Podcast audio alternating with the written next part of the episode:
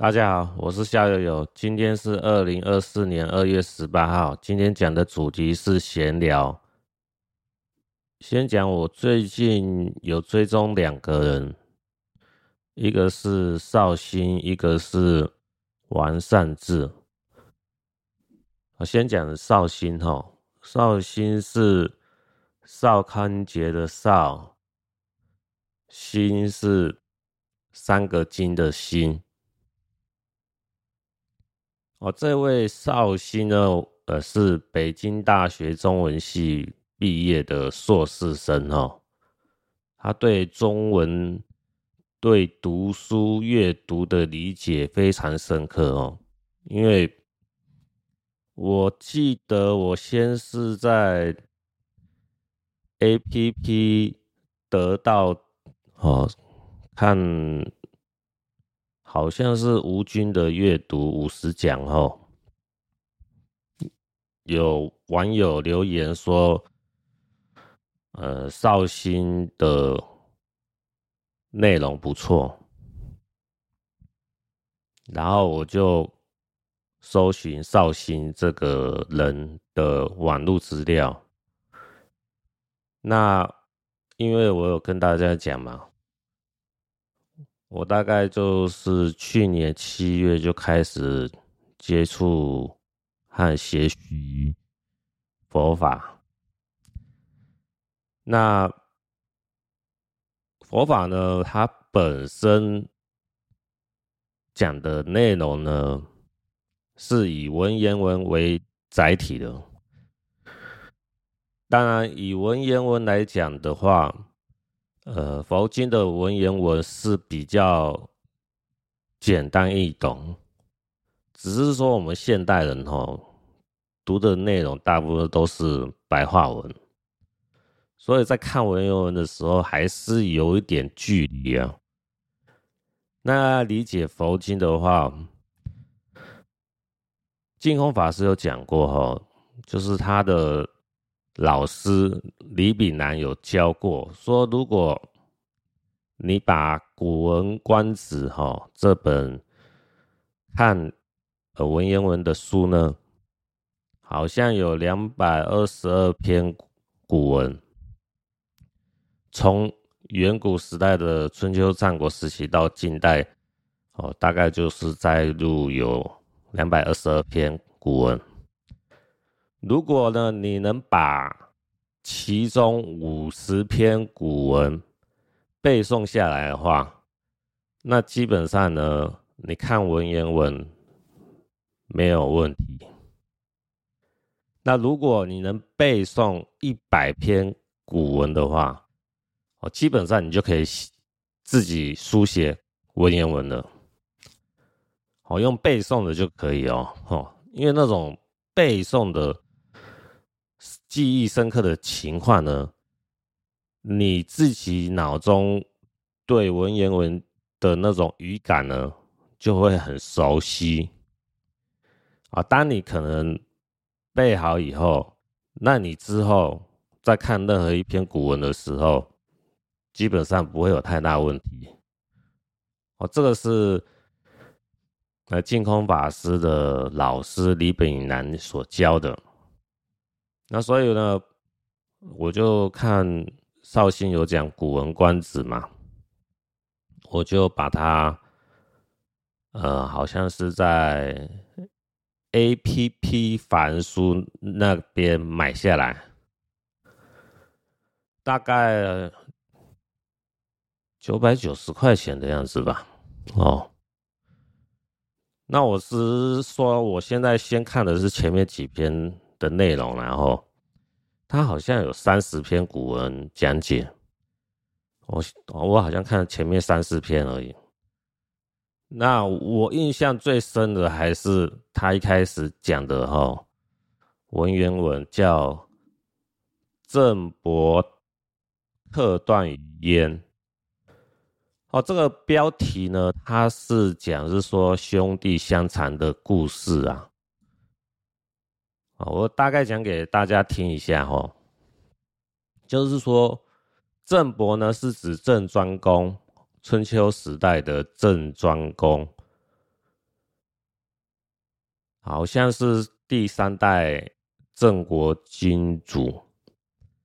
那段就是一刀两断的断了哈，他这个本名好像叫公叔段，然后是郑庄公的弟弟。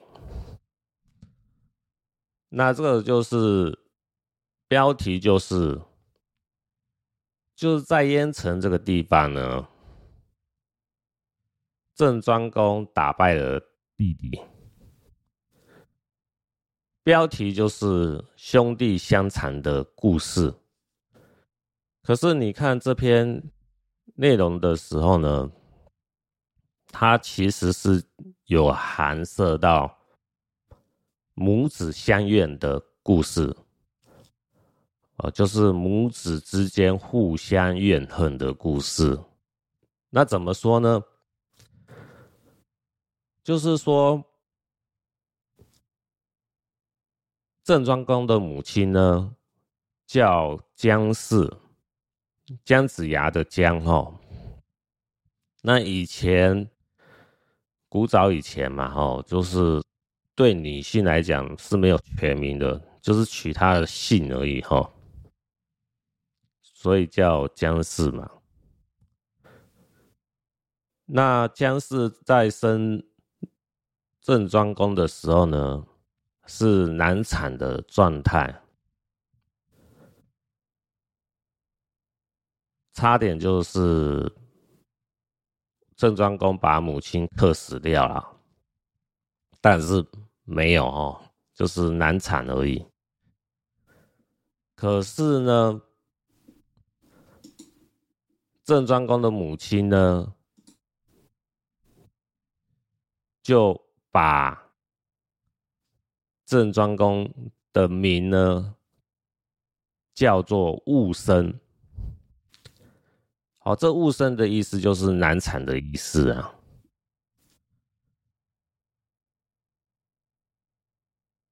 那郑庄公对这个名字一定是很感冒嘛。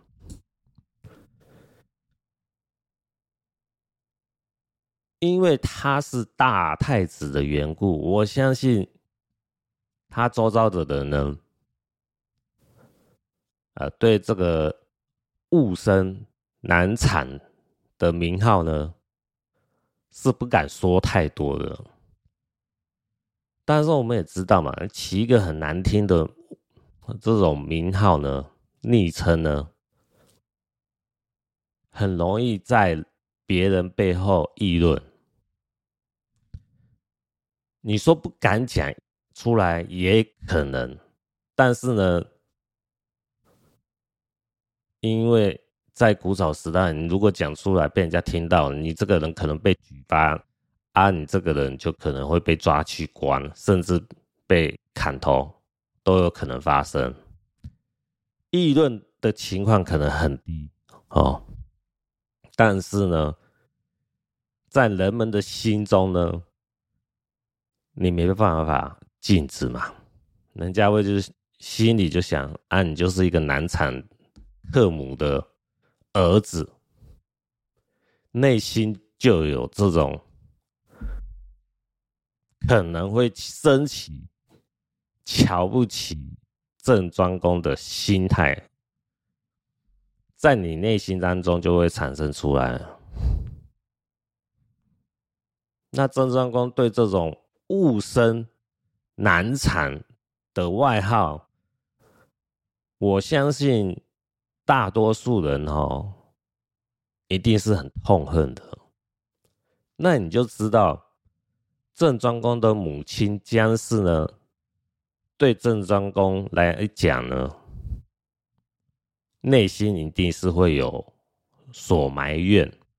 那郑庄公的母亲姜氏又取。这个外号一定是对他这个儿子呢，心里非常堵烂哦，因为想老娘差点被你害死掉。了哦，生你这个儿子呢，差点就把我克死了，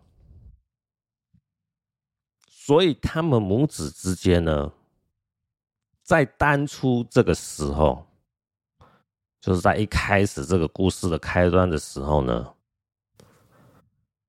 是内心彼此是有埋怨的。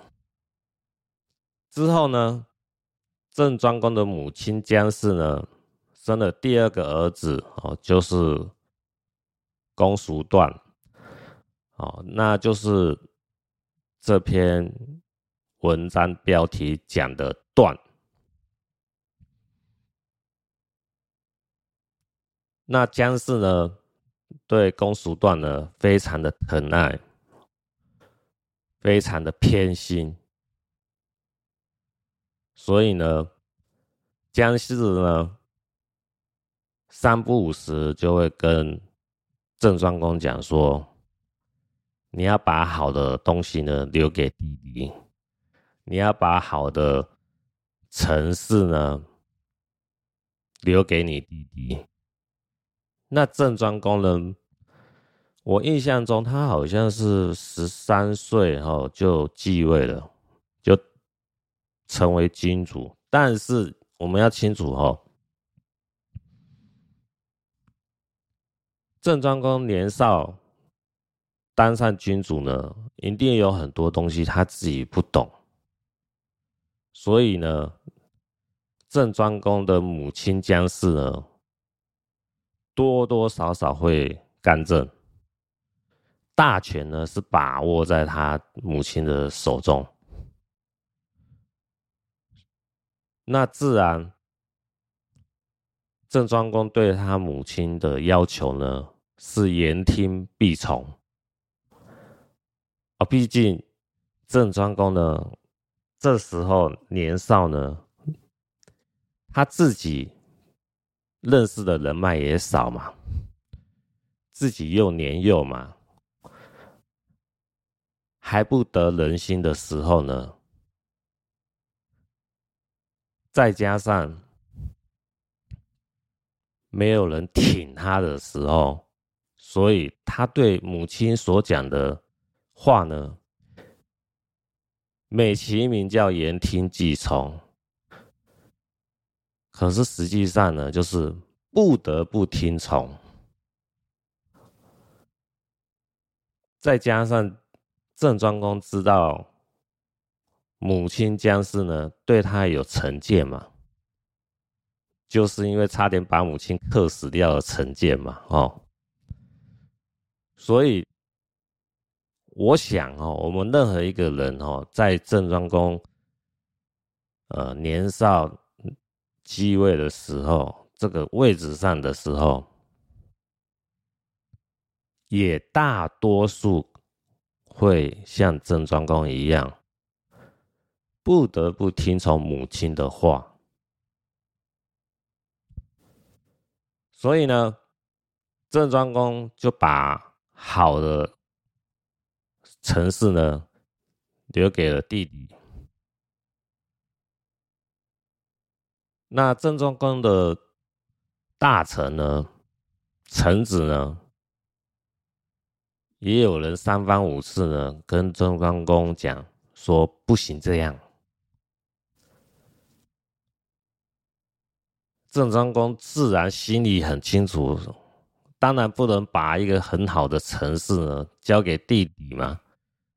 你交给弟弟的话，一山不容二虎。你自己是国王君主，你又再培养一个势力起来的话，这个势力会不会哪天造反？我们想，很有可能发生嘛。郑庄公当然心里很清楚这种事情的弊端，可是呢，就我讲的，郑庄公年幼继位，没有多少政治实力可以去对抗母亲，所以还是要言听计从。那之后呢？郑庄公跟他弟弟长大的时候呢，又有人跟郑庄公讲说：“你弟弟的情况越来越不妙，有谋反的迹象哦。”郑庄公说：“没事，我们就等着看。”结果，郑庄公的弟弟呢，公叔段，终于造反了。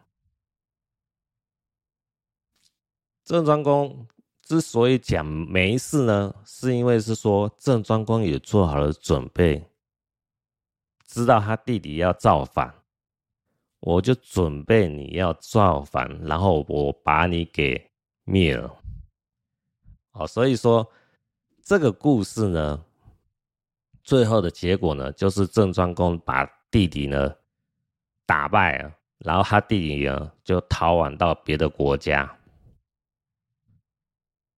就以“郑伯克段于鄢”这个标题来讲呢，哦，就是郑庄公把他弟弟呢公叔段打败于鄢城这个地方，好像没什么深度嘛，哦。可是呢，就我刚才讲的呢。在这篇文章当初刚开始的时候呢，其实是母子相怨的状态。那在郑庄公把弟弟赶走了以后，郑庄公这个时候已经大权在握了，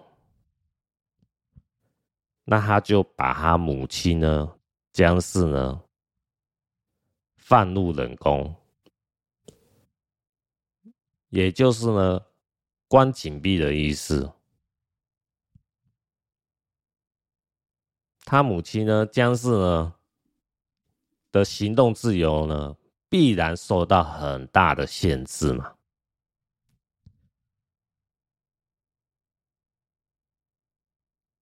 郑庄公那时候就说了一个狠话。不到黄泉呢，我不会跟母亲相见。而这句话的意思呢，嗯，呃，讲白话一点呢，就是母亲挂掉的时候呢，我才会到她的灵堂面前祭拜她。大概意思，我的理解是这样的哈。那郑庄公讲的这段狠话呢，心里马上又后悔起来了，但又是不得不这样去做。这怎么说呢？郑庄公说：“不到黄泉不见母亲。”这段话呢，已经广为人知了。也就是说，郑国的老百姓呢，大多数人都知道，啊，郑庄公就是要等母亲挂掉才会去祭拜母亲，要不然是死也不相见。那郑庄公的所有臣子和百姓呢，明面上。大家不会去讲这件事，但是内心上多多少少就会瞧不起郑庄公这个人，就会认为郑庄公就是不孝子嘛。啊，这就跟郑庄公的母亲姜氏取难产的名号给郑庄公一样嘛。一开始呢，是母亲取一个很难听的外号给郑庄公。现在呢，郑庄公呢又是自己害了自己，说不到还钱不见母亲，不孝子的名号呢是自己招来的。但是话已经说出口，也不得不这样做啊，是不是？正所谓一言既出，驷马难追嘛，也只好这样子做下去啦，是不是？那之后呢，有一位大臣呢，叫尹考叔，他就设计一个桥段呢，哦，就是在郑庄公请大家吃饭的时候呢，尹考叔呢就把肉呢都留下来，哦，外包嘛，哦，外带，哦，不吃肉。郑庄公就疑问说：“为什么你不把我所赐予你的肉吃下去呢？”尹考叔回说：“我要留给妈妈吃。”哦，那郑庄公呢？听到尹考叔这样讲呢，就心里感到非常的触动。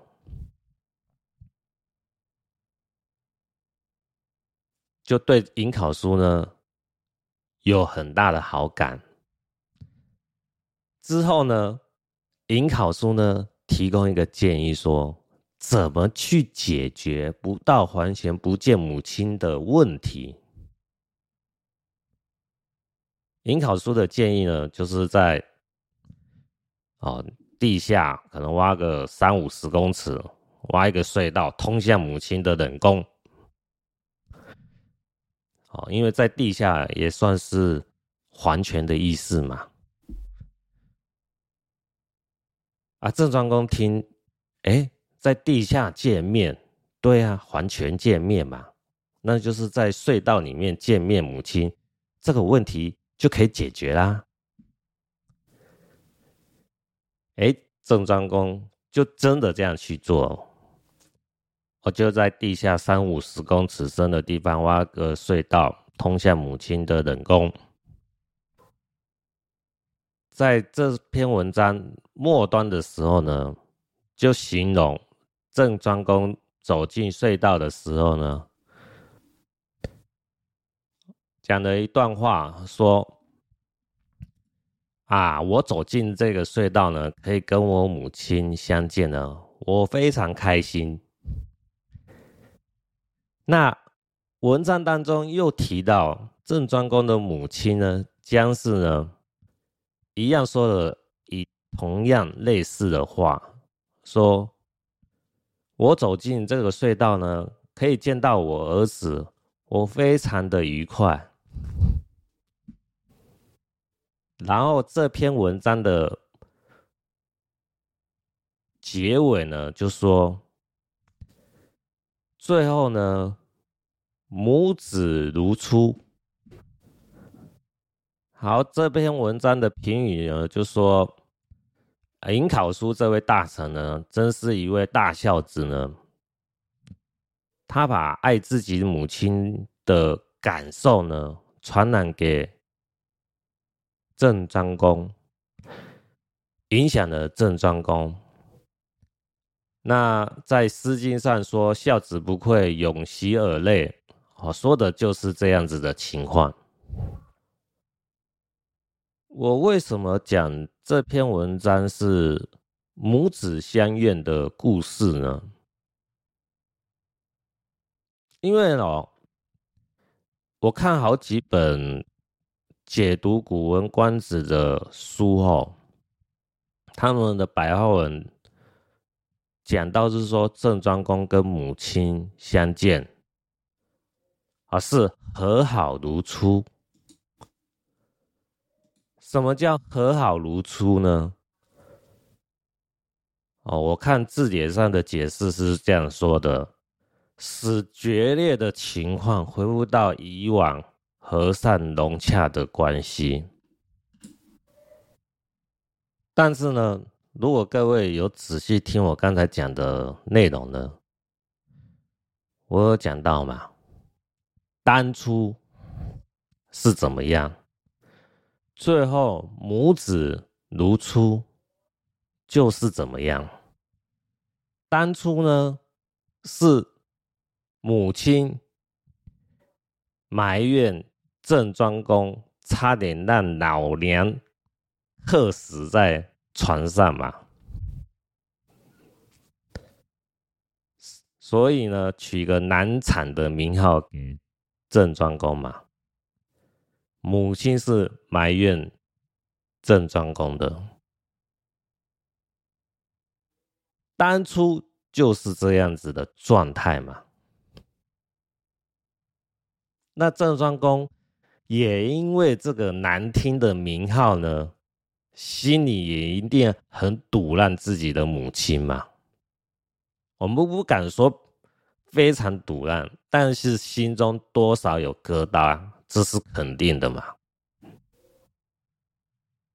所以一开始，当初这个状态呢，就是母子相怨的状态。而在这篇文章的末端又说母子如初，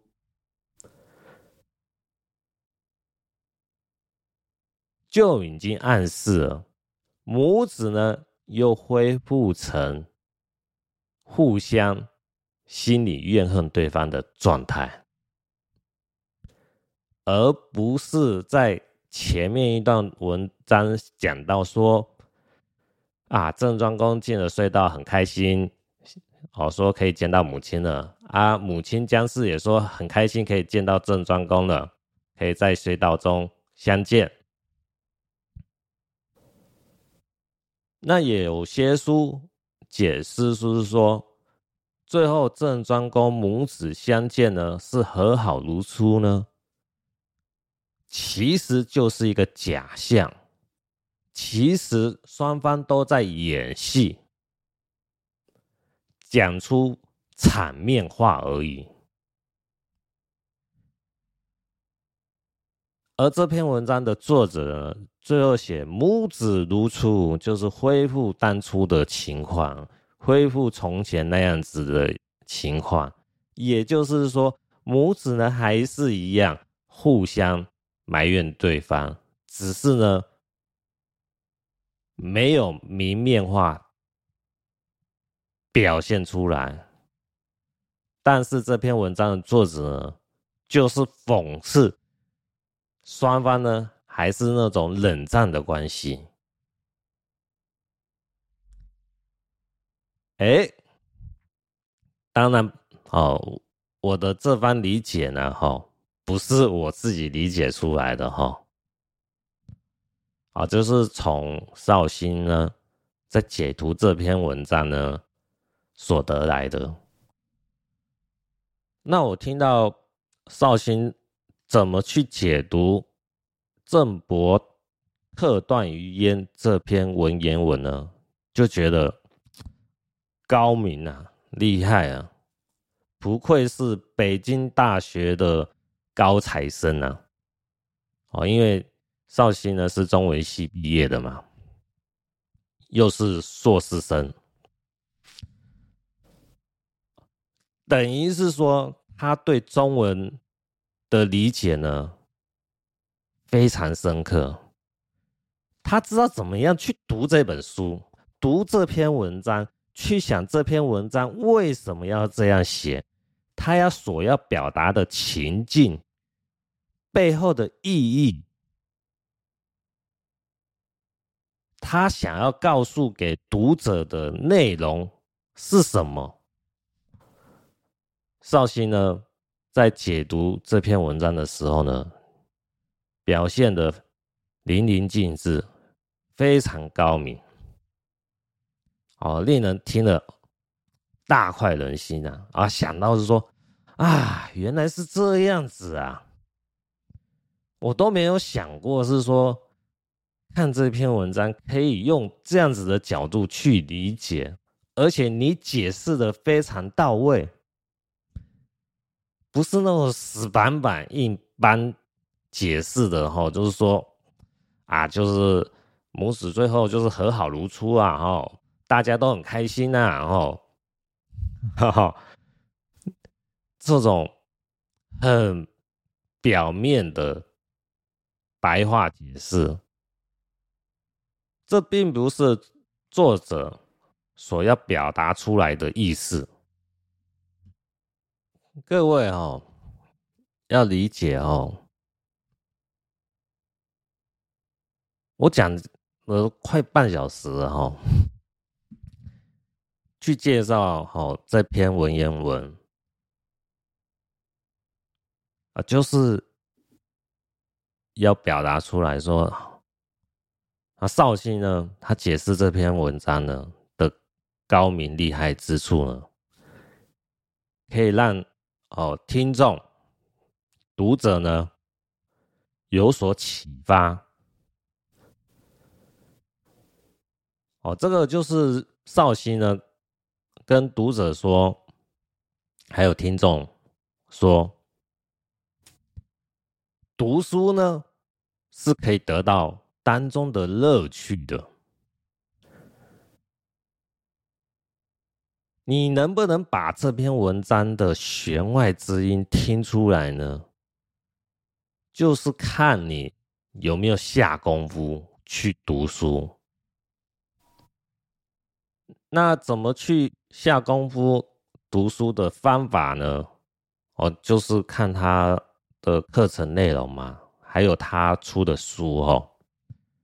他出的书呢，呃，以阅读来讲呢，有两本哦，一本是《初中语文阅读高分攻略》，另外一本是《会读书才会学语文》。这两本我本来都想要买到的。我那时候是跟三民书局下订单，但是等了大概一个月呢，最后只有拿到《会读书才会学语文》这本书，《初中语文阅读高分攻略》呢买不到，哈哈，所以呢，我大概在前几天呢，哦，又跟拍卖网站哦，请人代购哦，初中语文阅读高分攻略。我有看过，会读书才会学语文这本书，大概十几趴的进度哦，哎，讲的内容也是蛮深刻的哦，就是怎么样把读书读到位哦。绍兴呢，就是有讲一些，哦，他的步骤是怎么去解读的。我觉得他讲的也是很深刻了哈。当然，他是这种解释呢，在书上的呢是比较是理论化的东西。这种理论化的东西呢。你要是说非常深刻呢，吼，可能还是有一段距离啊。你要说非常深刻，一定是要看他的课程内容，就是我刚才讲的，吼，就是绍兴解读《古文观止》，在讲解郑伯克段于鄢这篇文章的时候，他是怎么讲的？他是怎么去理解的？他是怎么把原作者想要表达给读者的弦外之音解读出来的？哦，这是在课程当中你才能去体会出来哦。就是他在书中写的内容哦，在课程当中你才能互相参照着。理解出来，我要跟大家讲啊，这不是业配哈，我没有赚哦绍兴任何一块钱哦，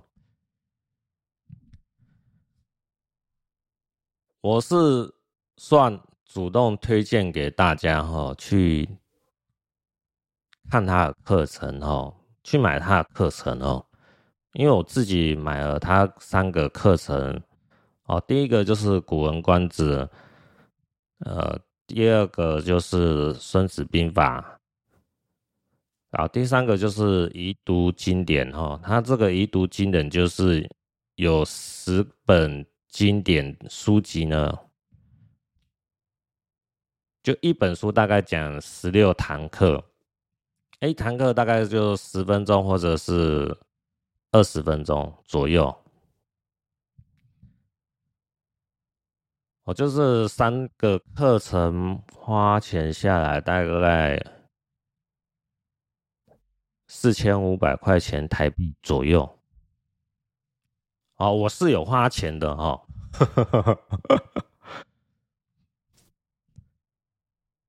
那我有把这个课程呢的心得呢，哦，就是讲解郑伯克段遗言的心得呢，要讲给我的同事嘛，就是那个清洁大哥听嘛。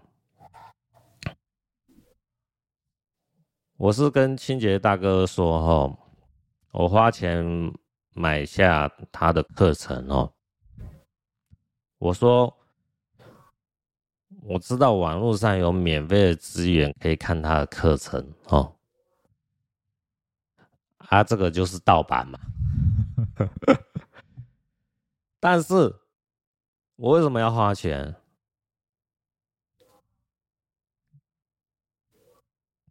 因为盗版就是不好的嘛，对不对？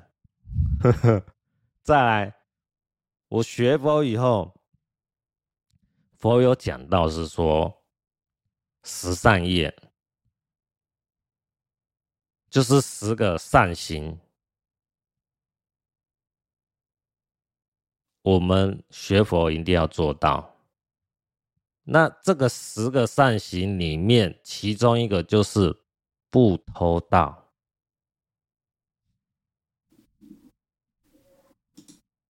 那什么叫不偷盗呢？然后净空法师有讲到，是说偷盗的意思是什么？就是说这个物品呢，有主人，主人没有答应呢，你就把它拿起来。或者是据为己有，或者是暂时使用，或者是移动的位置呢？这就是偷盗，你都不可以这样做。那我讲不好听啊，我们在网络上啊看这个免费的资源哦，就是盗版哦，也就是偷盗嘛。这当然就是违背了十善业嘛，哦，对不对？不是善行的一种嘛。那我既然学佛了，当然要听从佛陀的教诲嘛，就是要花钱把他的课程买下来，哦，是不是？不要省哦。因为你省了，就是偷人家的知识，你得到的肯定没有你失去的多。因为呢，在网络上你看免费的东西呢，有不劳而获的心态。你在看这个课程的时候呢，就会马马虎虎，因为不是你付出你的劳动所得，你没有付钱，你的心态上呢就会很轻视。好，因为你免费拿到嘛，所以就不会重视它。你不会重视它，你在听这个课程的时候呢，你所得到的感受呢，我相信不会很深入。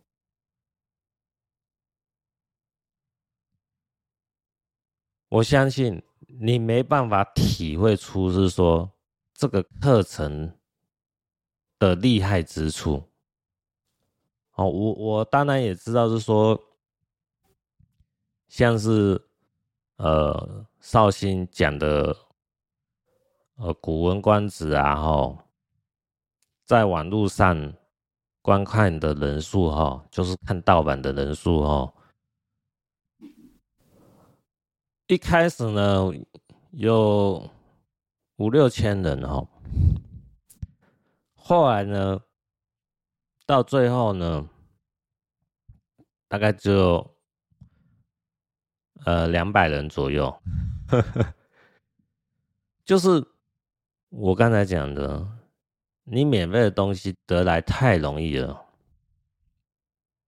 你就不会重视它。最后你会看到是说，一开始看的人数大概六千人，后来变成两百人的原因就是这样子，你是免费得来的。你不会重视它，最后呢，就有这么大落差。一开始有六千人看，后来只有两百人看。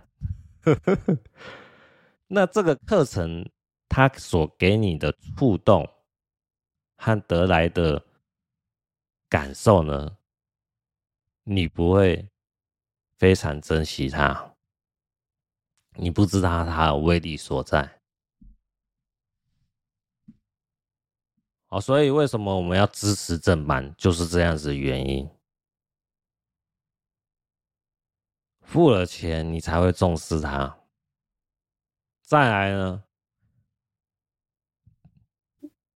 不偷盗，这是佛陀的教诲，十善业之一，十善行之一，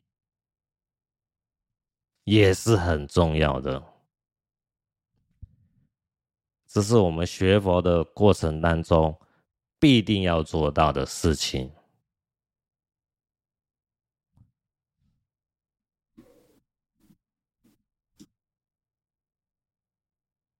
因为我是有听到绍兴是这么讲的哦，就是我们一般人看书后，只是拿到知识化的东西，而。不一定能得到，是说书中所要告诉我们的东西，作者想要表达出来的东西，我们不见得能得到它。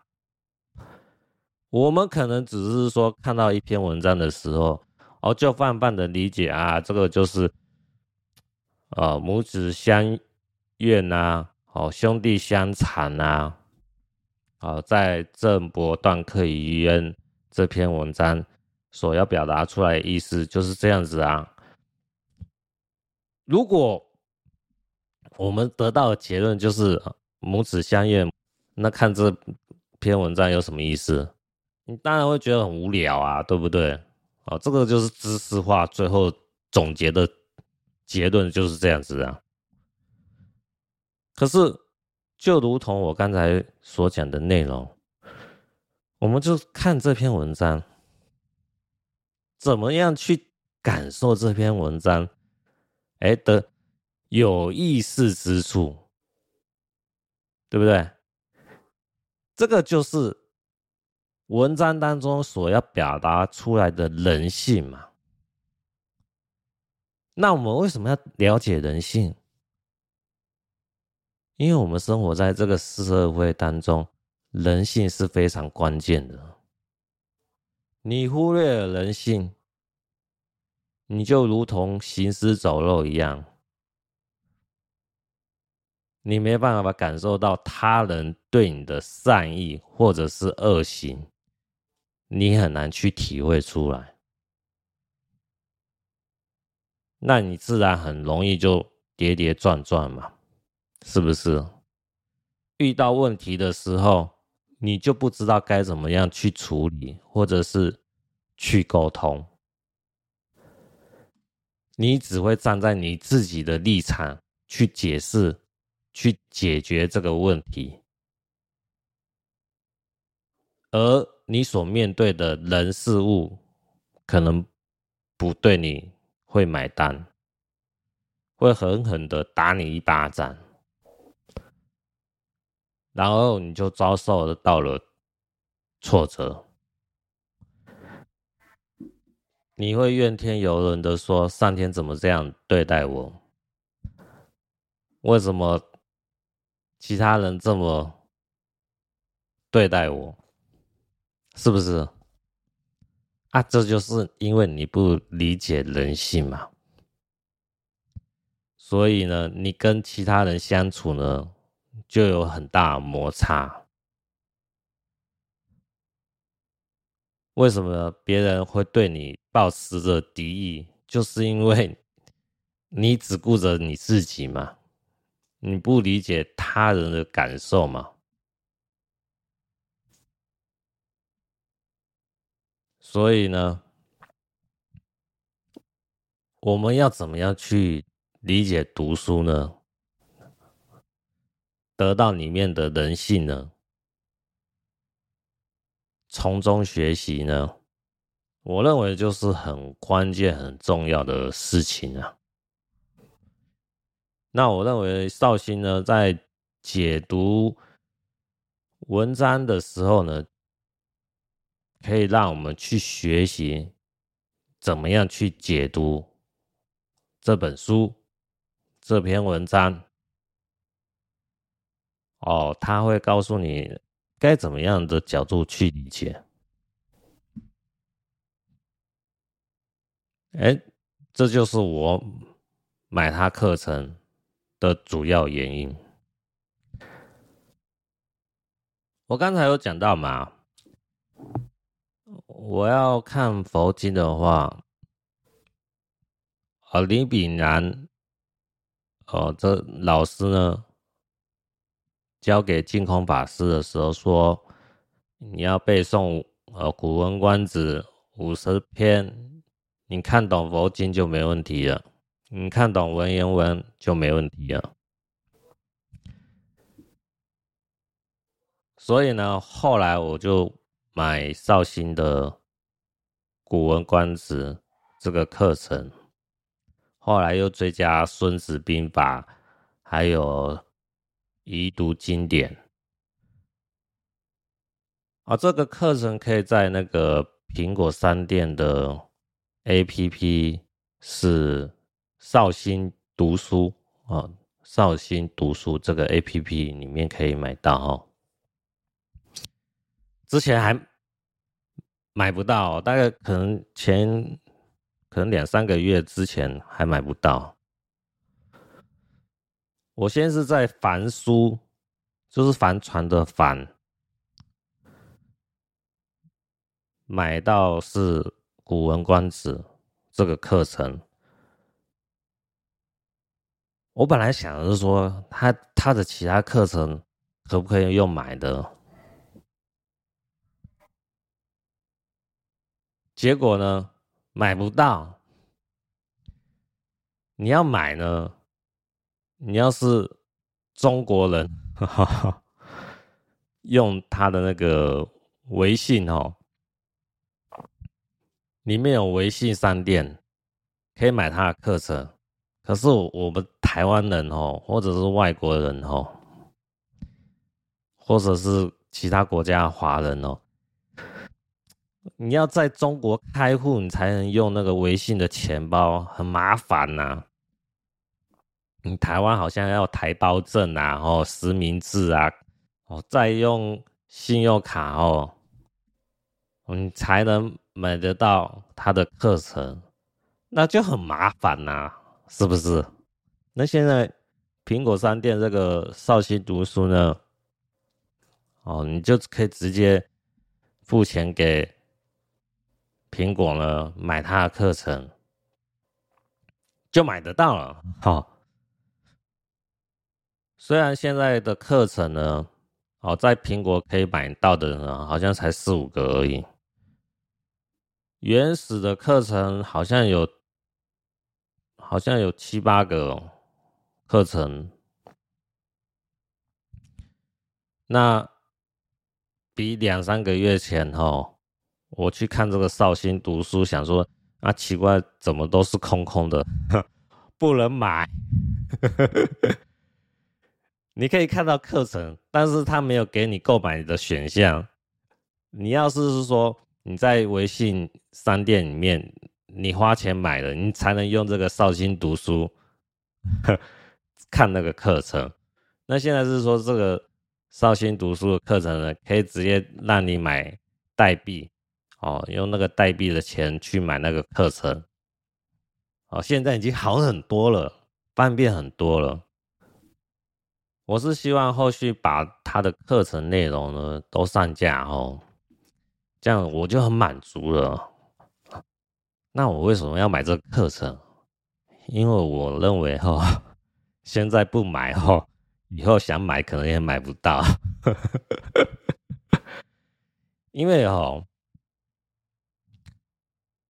绍兴呢，他在讲解课程当中呢，他有提到一个非常重要的观点哦，就是独立思考的观点，就是你要常常问为什么。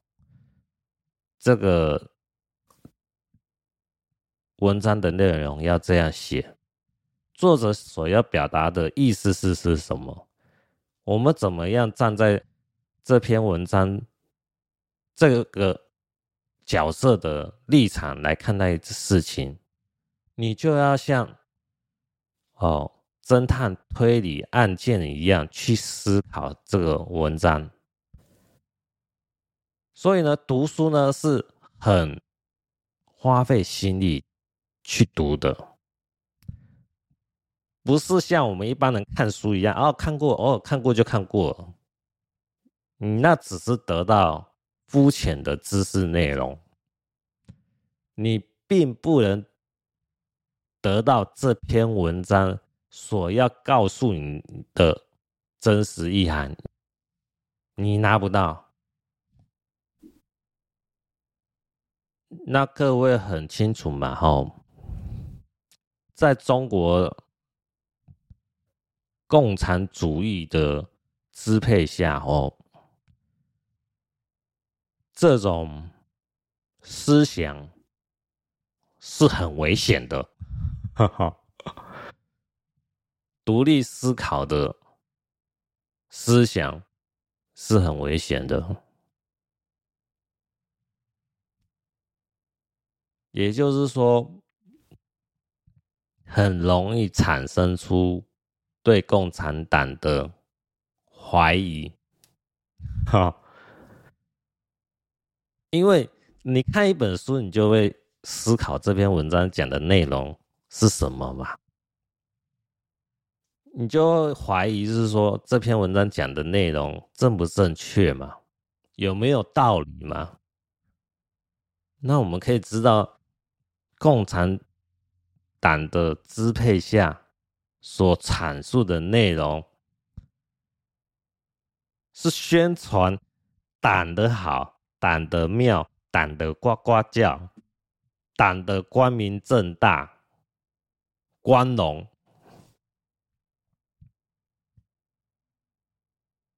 那你 用独立思考的角度去思考的时候，肯定会有很多疑问嘛？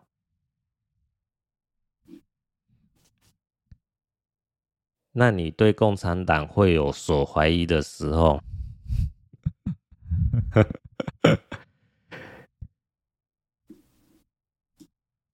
难道你不会觉得这种独立思考的思想很危险吗？你认为在共产党的环境下，这种独立思考的思想可以生存下来吗？当然了，我相信有这样子的能力呢的人呢，肯定会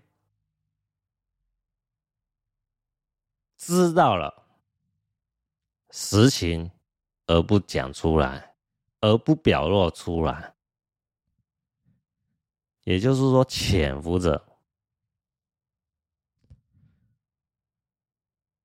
但是我我就是觉得是说，像这种独立思考呢的这种思想呢，迟早会被人家举发，一被人家举发，那就。那就这个课程就很很难说什么时候就被下架，到时候你就算想要花钱买，你也买不到，你就会碰到这种窘境了。然后你又是。我相信十善业，相信佛陀所说的教诲的时候，不偷盗，不偷盗，不偷盗。你坚持要看正版的时候，你又买不到，怎么办呢？是不是？那你是不是失之交臂了？跟这个课程错过了？你知道有盗版，但是你就是不想看，但是你想买正版，你又买不到，那不就是很尴尬吗？对不对？所以哦，我就是思考过这个问题哦，我就把我想要听的课程呢，就花钱买下来嘛，大概花了四千五百块钱台币。还有绍兴的书呢，他有出三本哦，就是刚才讲两本阅读书，好像还有一本是跟诗词有关的书，我就跟拍卖网站的代购说，嗯，请帮我买另外两本书，我现在只买到一本而已，哦，再额外买两本，那另外两本买下来好像花了台币大概。快五百块钱哦！现在等他什么时候寄到便利商店，我再取货付款。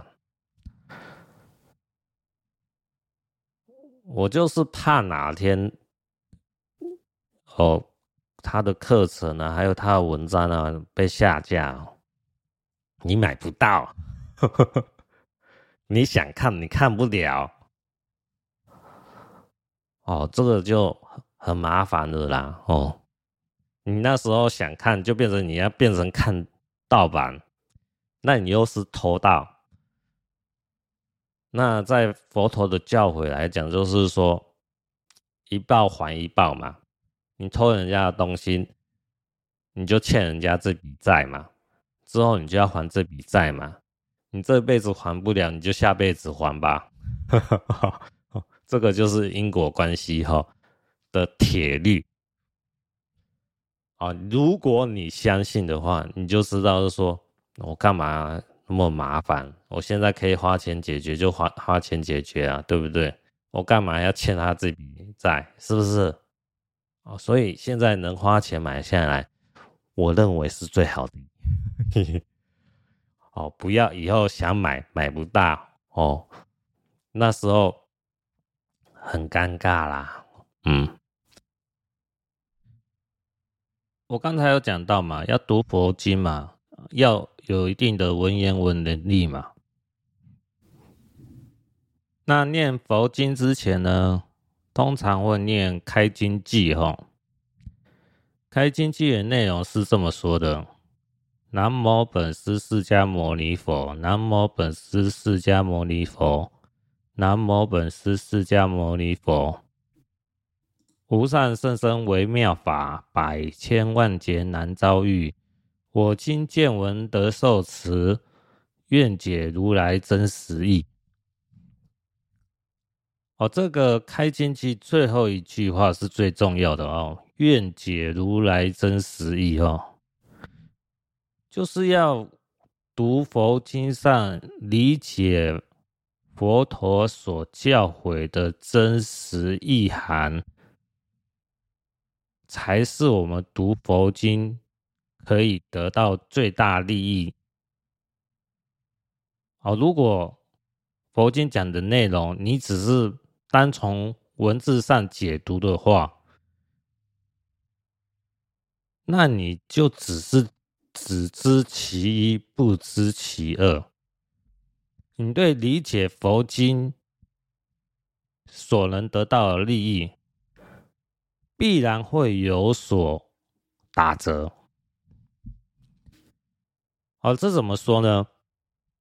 我就以我最近看净空法师讲解的影片嘛，十善业道经嘛，里面有提到哈，十善业其中一个是不恶口。那维基百科的解释就是说，不用出言令他人生起烦恼。如果你只是以这种白话文的解释的话，哦，我认为在理解上还是有一定的隔阂啦。就是你听起来，对，呃，这个不要说脏话骂人家，对，嗯，好，我来遵守，但是会有一种。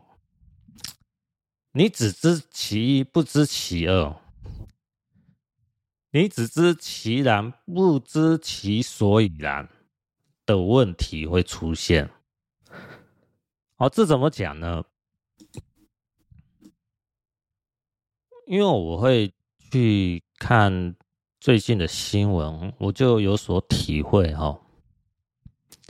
为什么不要骂人家脏话？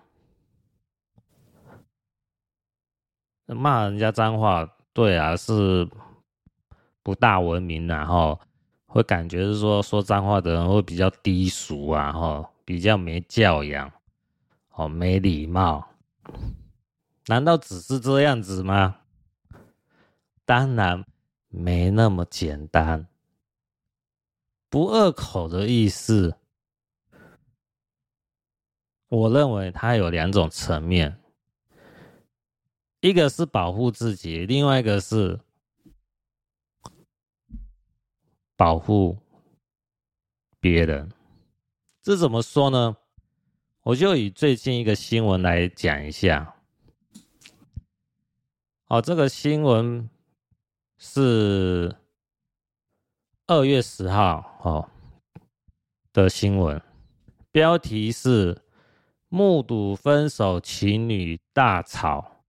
北市男好心劝架，被呛三字经，出拳失手打死人。哦，就是在台北市呢，有一对分手的情侣呢，已经分手过，正在争吵。那有一位曾姓男子看到这对男女在吵架嘛。就好心上前劝阻嘛。那这一对分手的情侣呢，的男性呢，姓柯，他就觉得曾姓男子呢多管闲事，就骂了三字经。结果呢，曾姓男子呢，他。没办法忍受人家骂他，就挥拳攻击柯姓男子。结果柯姓男子呢，头部重击到地面上。柯姓男子呢，送医后瘫痪卧床，长达一年十个月，最后还是。离开人间了。那我们从这个历史上就可以知道，如果柯姓男子他没有发生骂人的话，就是说，哎，这是我的私人事情，你不要多管闲事，不好意思，请你离开。我会冷静的跟我前女友沟通，哦，请你离开。那我相信真性男子看到柯姓男子这么冷静的回答以后，也会心想啊，我已经劝阻成功了，哦，点个头，然后就离开了。那这件事就不会发生致人于死的伤害事件嘛？是不是？这个就是不二口的好处。那我们自然看到这个案例是柯姓男子干掉对方，骂了三字经，结果自己被人家打死了。佛陀教诲我们不二口，我认为最主要的就是要保护你自己。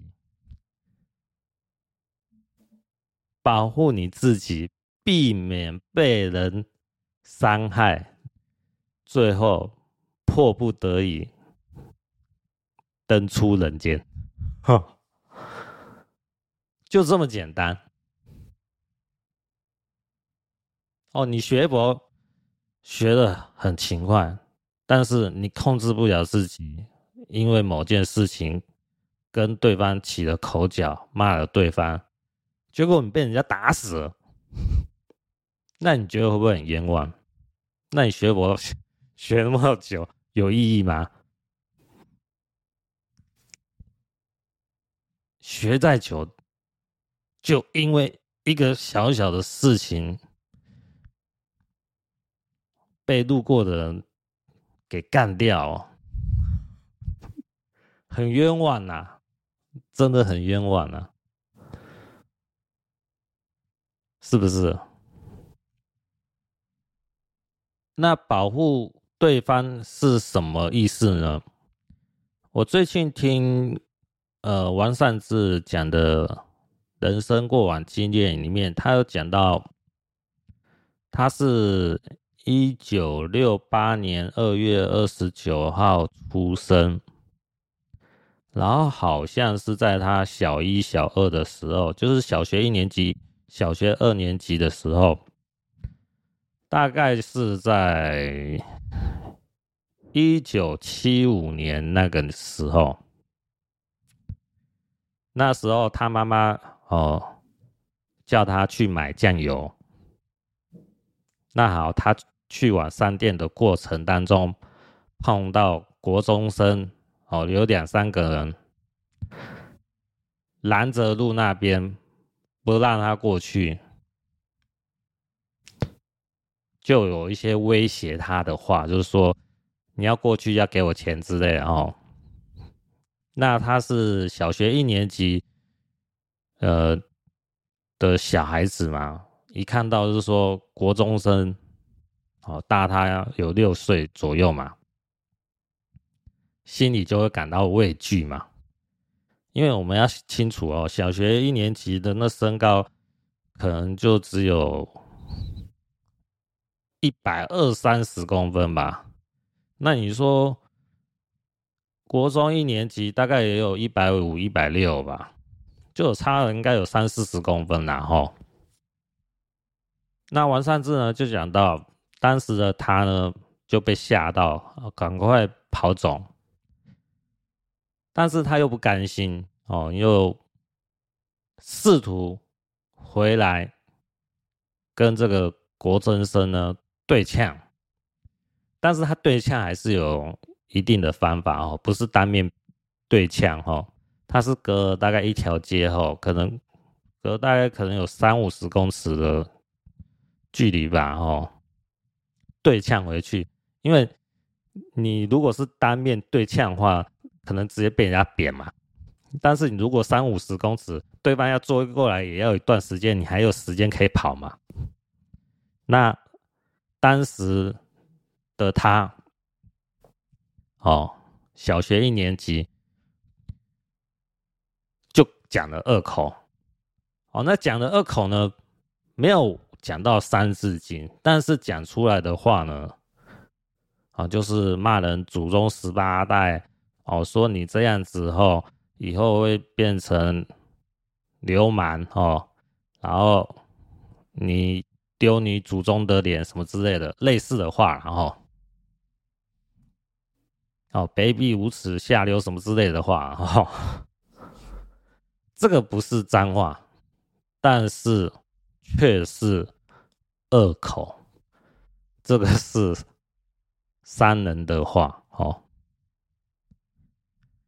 他说最后呢的结局呢，就是他回家以后，过没多久呢，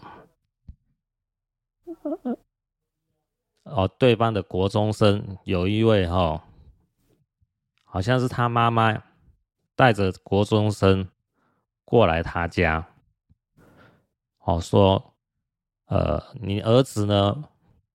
骂我儿子呢，骂到我儿子精神崩溃了，哈哈。就是有时候你不是骂人家三字经，但是你讲出来的话是尖酸刻薄，然后看不起人的话，严重的伤害到对方的自尊心，那对方的精神呢？哦，要是不是那么耐打哦，就很容易。精神崩溃瓦解，呃，这个部分来讲是有可能会发生的哦。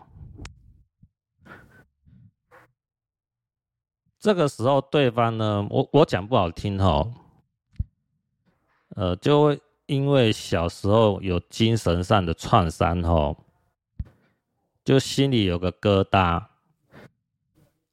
如果这个人的有精神方面的遗传疾病的话，那可能会因为这件事情导致对方成为精神病患的开端，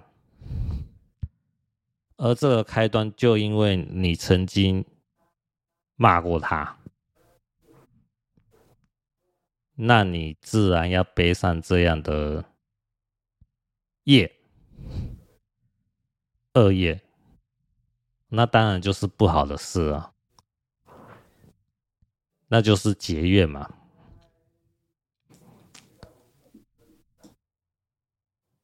结怨会有什么样的问题？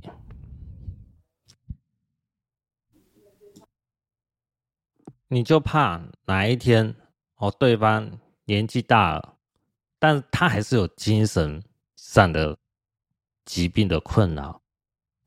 哪一天，他又想到你曾经骂过他，他来找你麻烦，他想要来伤害你的时候，你又该怎么办？所以，我认为佛陀教会我们不恶口。不要用粗俗的语言语去伤害对方，是有很深层的意思的。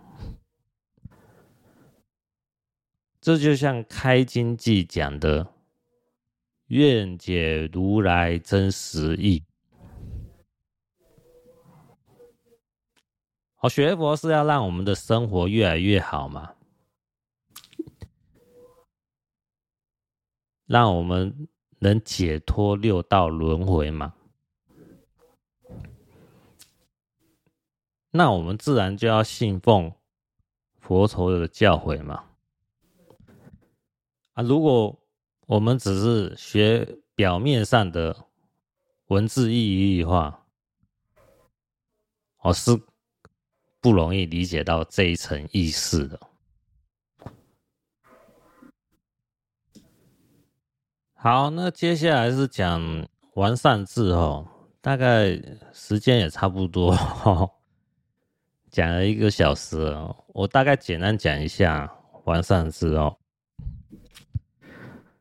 黄善智呢，他是资深媒体人哈，我是最近可能两个月左右吧，哦，有关注到他。他是之前跑两岸新闻的资深媒体人，哈，曾经是凤凰卫视的新闻总监和副总经理，还有呃是人间卫视的总经理，哦，这是从维基百科看到的。一九六八年二月二十九日生。那我是从 YouTube 看到他的节目，哈，最近是有在关注了，哈，有在听他的直播啦。他 YouTube 的标题是“问天问政问少年”，那你直接搜寻他的名字也可以查得到，哈。完善智哈，国王的王，和善的善，智慧的智哈。哎，我觉得他在分享人生的经验啊，还有他对一些嗯政治的评论还算不错哦，可以参考，可以去听听。哦，但是他在对。中国的评论呢，我就认为各位要很谨慎的来看待。哦，就以我最近听到两件事来讲哈，他说，呃，他对中国房地产的局势的判断哈，因为现在中国房地产都属于基基本上都差不多。跌了二三十趴，或是腰斩的情况啊，局势很惨烈嘛。所以中国政府呢，共产党呢，他推出了一些政策嘛，来救房市嘛。那王善治的观点，他是倾向看好中国救市的政策啦。那这个观点呢，我是不认同啊，因为我认为哈，今天一定比明天好，在中国就是这样，一天比一天差，哈哈，在中国的情况，我个人判断就是这样，所以中国共产党的救市政策呢，我认为只是。昙花一现，哈，杯水车薪啊，效果肯定是会有，但只是短暂的而已。大趋势来讲，还是往下行的方向来看，哦，也就是熊市嘛，哦。这是因为中国的整体大环境来讲，就是二中同盟对抗欧美国家嘛。那现在欧美把订单大幅的转移到中国以外的地方嘛，那中国的订单就大幅缩减，面临通货紧缩、薪资。缩减、裁员的问题，还有失业的问题，大环境来讲，经济是抗衰的。这样子的情况下，你凡事就很难以推动嘛。好，再来就是王善治有提到，他有一个妹夫哈，在大陆金山哦，就是台山嘛哦，投资精准哦，赚的应该是有不少钱然后，他说他这个妹夫最近买入了中国的金融股，工商银行哦。呃，可能就是认为现在的价格被贬低的很严重，然后是可以投资的机会啦。呃，认为可能中国的股市有翻转的情况啦，哈，哈哈，他是这么判断啦，哦，不是我这样判断啊，我自己听出来的心得是这样的，所以呢。王善治呢对中国的房市啊，还有股市呢，是比较乐观的哈。那跟我的判断来讲，是有很大的差距。然后，那当然，这王善治呢，他是资深媒体人，他说他有很多的管道可以去做判断，是说他也蛮认同他妹夫的看法。哦，他自己也研判说，中国的房市呢，并没有像外界评估的说那么糟。哦，所以，我就是要讲给大家是说，呃，王善治对凡事和股市在中国的情况呢。呃，我认为大家要谨慎的去评估哈。我个人是不认同他的看法。啊，除此之外呢，我主要是要听他讲他的人生经验，碰到的人事物所发生的事情，我可以听一听。哎，我觉得还算是蛮受用的。哦，所以我也算是。推荐大家可以去听听他的 YouTube 节目。呃，这就是说，每个人观点呢，都有其可取之处。好，并不是我所讲的内容你都要照单全收啦，齁。可能有些你会认同，可能有些你会觉得我讲的很幼稚、很无知，呃，很无聊啦，哈，没有参考价值，哦，这都是可以的，哈，因为人无完人嘛，哈，我讲的东西也不见得就是百分之百正确啊，还是有错误的啊，哦，好像我就是。有讲到，就是说我之前师傅讲的推背图啊，哈，对台湾还有中国的局势发展，我就觉得好像不大准哦。所以呢，我也要在此呢跟大家说个声抱歉哈，哦，并不是都是非常准确的哈，还是有一定的误差啦哦。所以我最近也不讲那个推背图啊，越讲越尴尬啊。哦，我可能还有其他东西是讲错的哈，我可能没有记得那么清楚哈。如果各位有把它记录下来，也是可以哦，留个言批评一下哦。呃，我虚心接受哦。我承认那是我讲的错误哦，错的就是错的嘛哈，我们不要硬掰哈，这个没有意思啊，对自己不会有所成长啊哈。好，今天就讲到这边，下集再见，各位拜拜。